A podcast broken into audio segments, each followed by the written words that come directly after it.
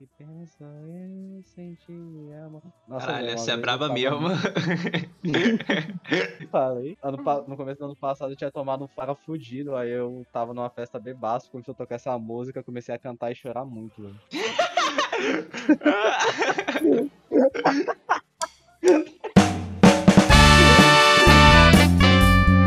É um assunto indefinido. Estrelando Levi Kaique, Mito, Moro, Mito, Moro. Guilherme Ferreira, Irmão, eu edito em 4 horas. Cedric Santos. Eu assisti o Poderoso Chefão pela primeira vez essa semana. É porque ninguém me avisou que esse filme era bom. Convidado especial, Babu Santana. Ô Levi, beleza, irmão? Tamo junto, hein? Atração musical, Pericles.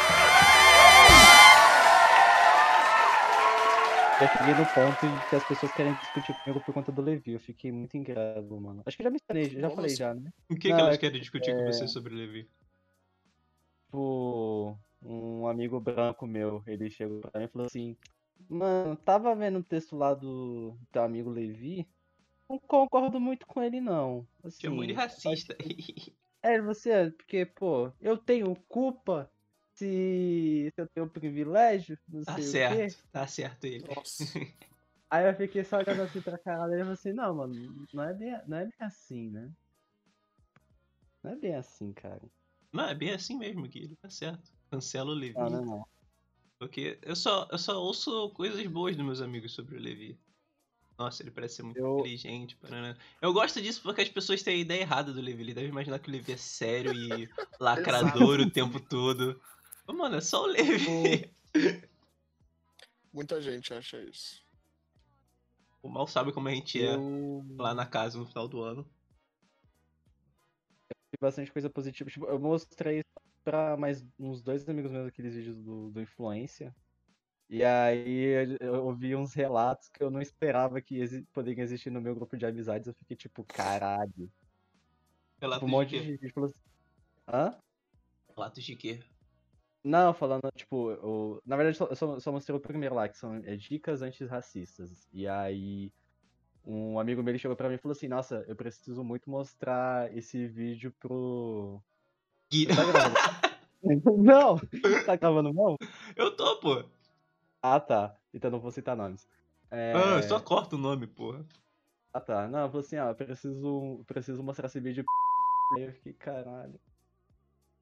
Eu não esperava, foi por isso, que, por isso que desencadeou toda uma discussão, porque aí depois, tipo, a gente tava num grupo lá, e aí o pessoal começou a discutir, aí os mais brancos do grupo ficaram todos na ofensiva. Na Na, ofensiva? defensi- na ofensiva, falando que. Não, na ofensiva mesmo, falando assim, não, mas é porque eu acho que muitas coisas são vitimismo mesmo, e é isso, o Babu era vitimista, não sei o quê. Galera que tu anda. Caralho. é, mano. Eu fiquei, exato, fiquei assustado. Aí eu fiquei, velho, tipo, teve uma divisão entre, entre minhas amizades. Eu fiquei, velho. É o apartheid do Capão Redondo, né? rapaz, É, nem parece que esses arrombados do Capão. É. Aí eu fiquei, tipo, mano. Tudo isso por conta do vídeo do Levi. Ah, ele vê o impacto que tá causando. Tá vendo? Se eles tivessem escutado Racionais direito, não precisava ter esse impacto agora. Mano, sim, velho. Não. 90. O pior, não. O pior é que os filhos da puta ficam ouvindo Racionais em toda a festa. Chega, chega a festa e fala assim: ah, não, bota lá, bota, tipo, é, uma hora só tocando Racionais. E ninguém entende o que, que as letras, o que, que a letra significa. É, parece um amigo meu que ama Racionais e votou no Bolsonaro e é contra cotas. Eu falei, o quê? Você tá- Ô amigo, deixa eu te falar uma coisa Tipo assim, ele ama, ele ama o Mano Brown. Se o Mano Brown aparecer, ele abaixa a cueca e dá o cu. E aí ele. Eu falei, cara, como que você consegue amar o Mano Brown e você ser contra cotas e, e- e votar no Bolsonaro? Não, mas não tem nada a ver. Música é música. Mas, cara, a música Hum. dele é, é uma denúncia. A música dele é antirracista e você tá votando num cara racista. Não, nada a ver, você mistura as coisas, quer estragar as coisas misturando. Não foi, tá bom. Fala isso pro Mano Brown pra ver se a gente dá um soco.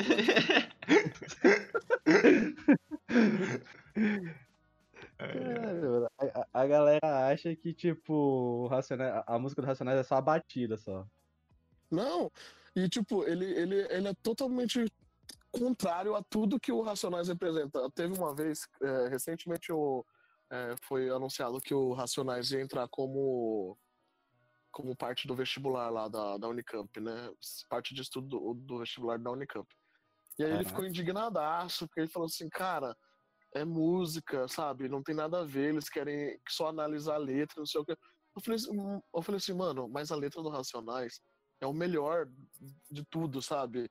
Porque, Uhum. porra, puta letra foda, tem uma denúncia, conta história, sabe? Faz parte da, da história da, da periferia de São Paulo e não sei o que. Ele, mano, nada a ver, velho. Vocês estão estragando tudo. Tudo que vocês tocam, vocês estragam. Que não sei o que. Eu falei, ah, vai se fuder, mano.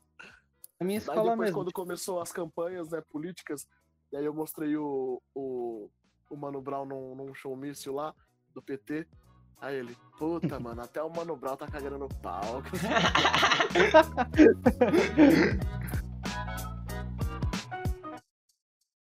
E agora, pela última vez. Momento BBB. O BBB acabou recentemente, né, galera? Finalmente temos paz nas nossas timelines. É, mais ou menos, né? Mas, bem melhor do que antes. Esse negócio de paz na timeline aí não. Mais ou menos. Ontem eu fui ligar na Globo, tava a Manu Gavassi cantando, eu já fiquei desanimado. Caralho. Nossa, ainda bem que eu não assisto televisão. Uh! o cara construiu uma carreira em cima desse BBB, ele manda essa ao vivo assim? Ué, eu não assisto é, televisão gente. mesmo, eu só assisti o Big Brother. Não. O Levi, ele não assistiu Agora, na Globo. Vou agora- desmascarar o Levi agora. Ele Agora não assistiu na. Globo. Não mesmo. Eu, eu assisti. a- Eu comecei a assistir a edição. É, o Prior tinha saído. pra você ter uma noção. Ah, Na Globo, na a- Globo que você tá querendo Na dizer. Globo, é. Isso, na Globo, quando eu comecei a assistir, o Prior tinha saído já. Antes eu assistia só pelo Twitter e eu sabia mais que todo mundo. Inclusive, a a Globo, essa, essa arrombada, começou a dar strike nos vídeos que eu publiquei sobre, sobre o BBB. Recebi até um e-mail de um diretor da Globo. E eu quase perdi meu Twitter por isso. Olha como são ingratos. A gente gera um puto engajamento pra essa merda de programa. E eles vão lá e, Pelo e pelo menos- depois quer derrubar o nosso Twitter. Pelo menos o Babu mostrou a gratidão pelo nosso aniversariante, né, Levi? Pô, É verdade, eu recebi uma mensagem do Babu. Porra. Eu nem acreditei quando eu recebi. Falei, a menina mandou o vídeo, o, a, a Flávia, né? Ela é administradora do perfil do Babu é, nos últimos tempos. É, a parte boa de administração do perfil do Babu foi a Flávia que fez. E aí a gente, a gente se aproximou por causa dessa questão do Babu, né? Eu postava bastante coisa sobre o Babu e, e ela, ela sempre dava RT e tal. E a gente começou a conversar por isso. E aí ela, ela foi na casa do Babu. E aí ela é, foi, ela foi no dia do meu aniversário, ela lembrou, ela falou com o Babu. E aí o Babu mandou a mensagem. Eu achei lindo, putz.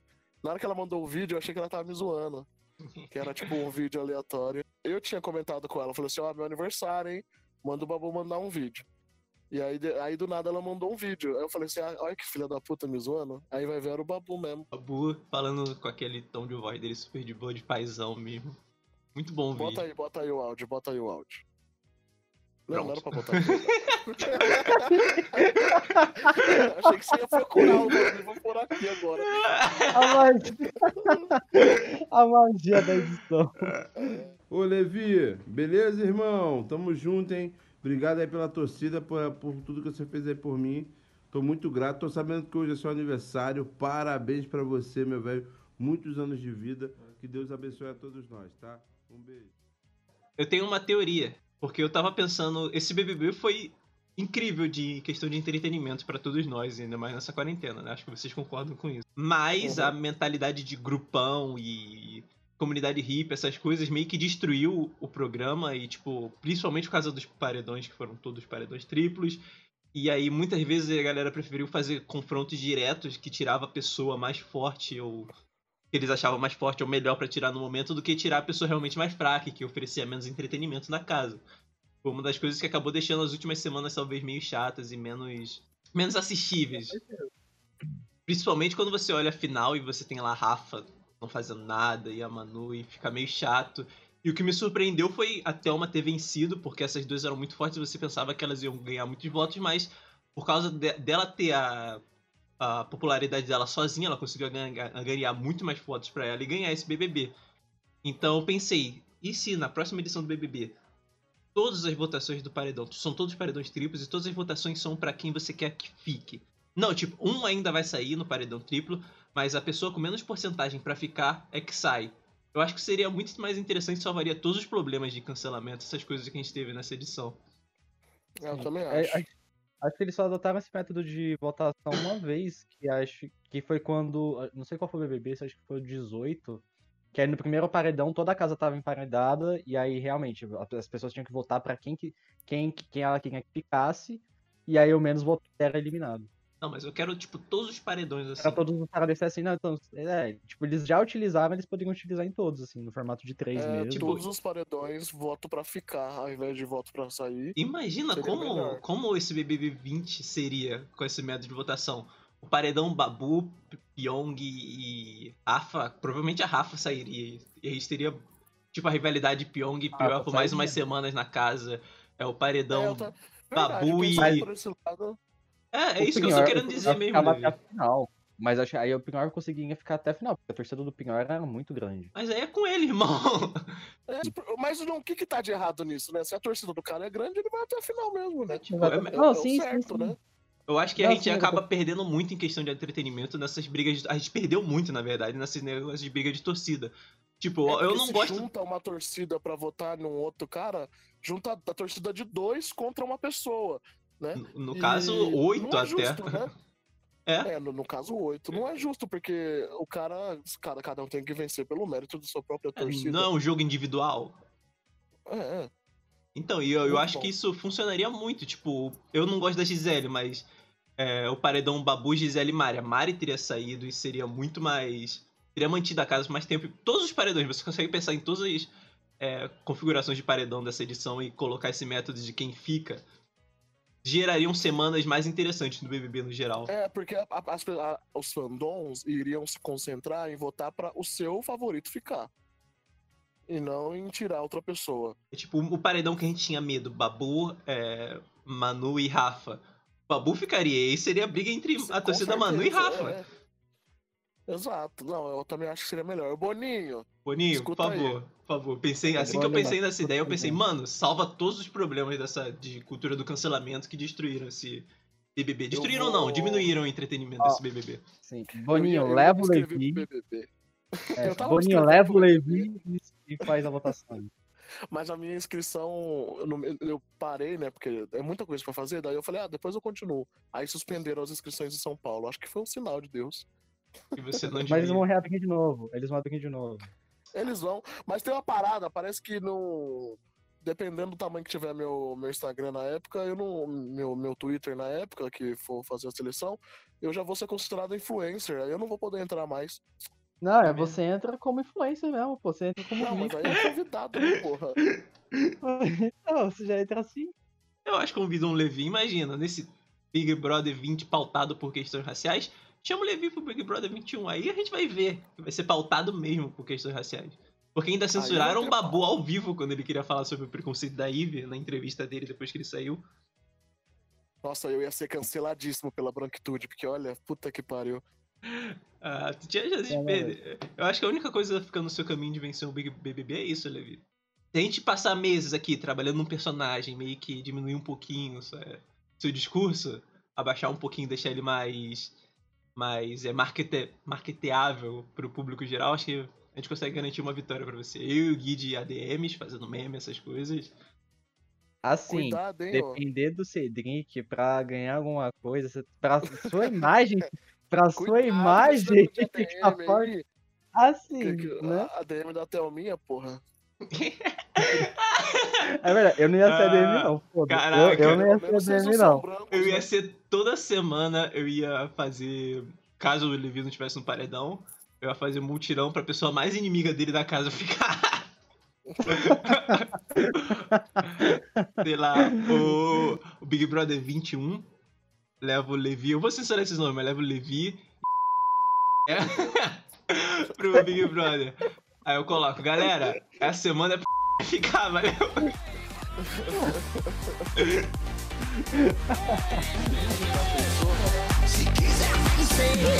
Esse foi Momento BBB.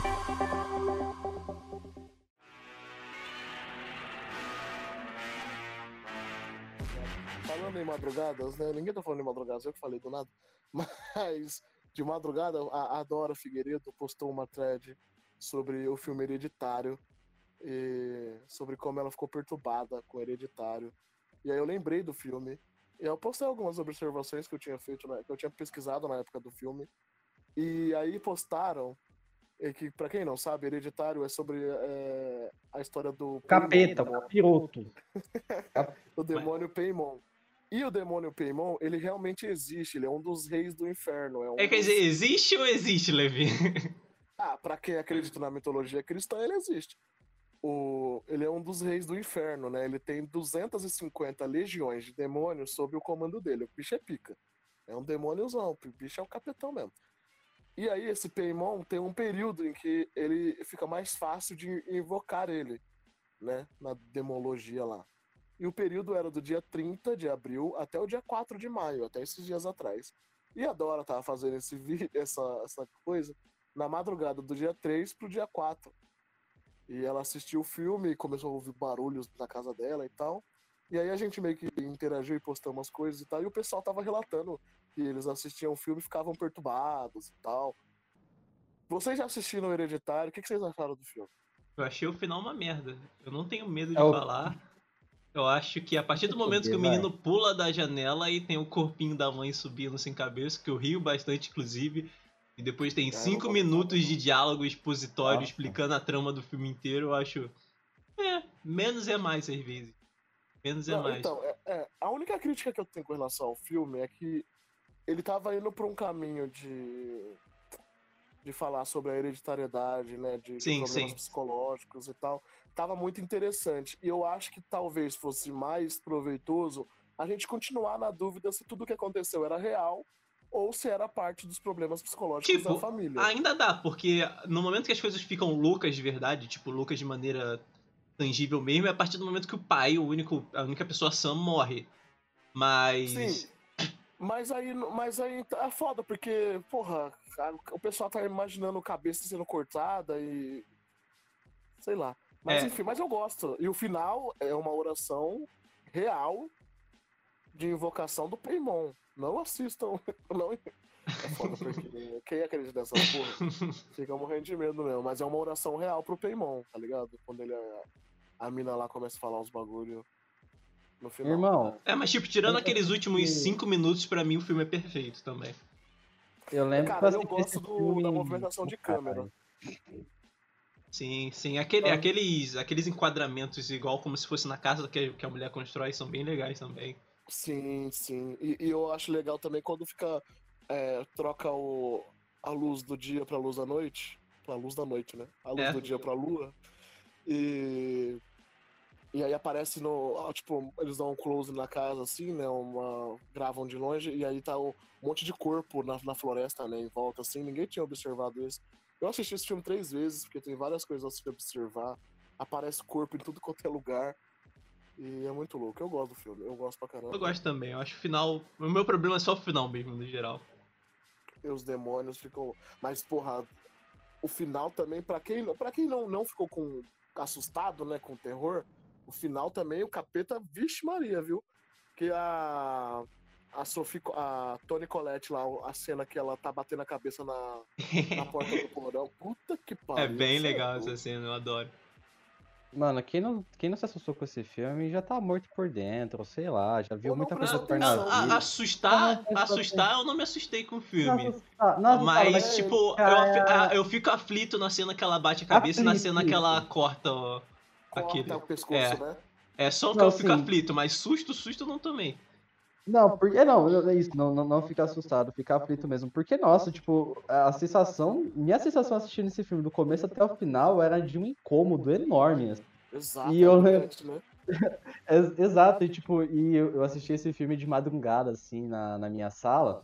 Boa. E e- é, sozinho, e tipo, e aí o volume, o volume fica ecoando no resto da casa.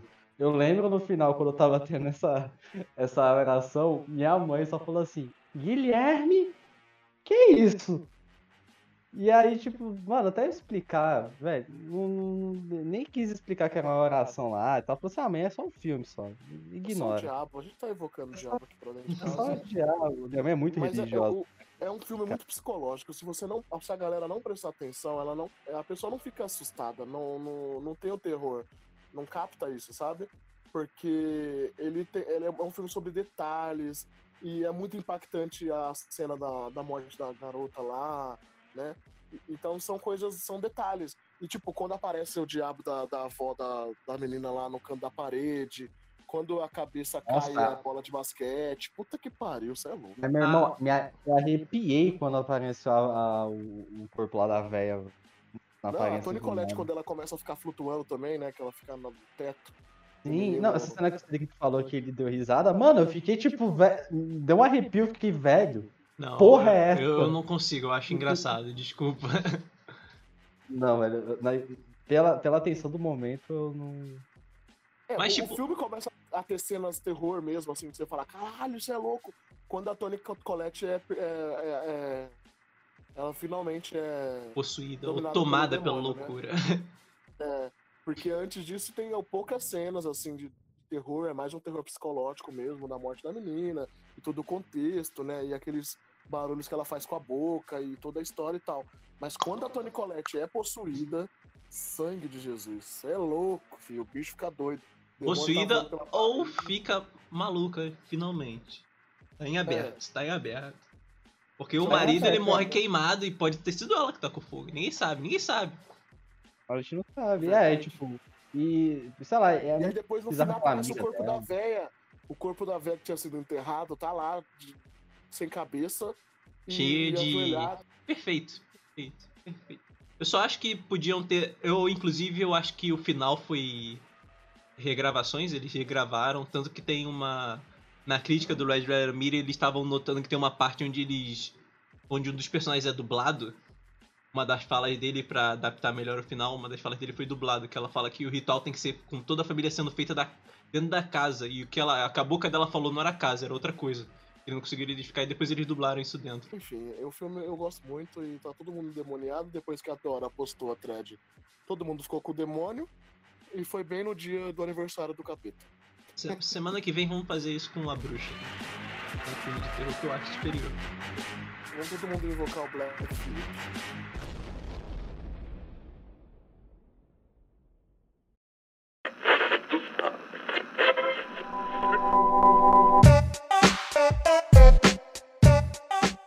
Eu não sei como tem com.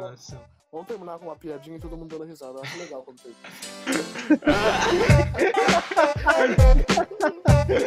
Ah,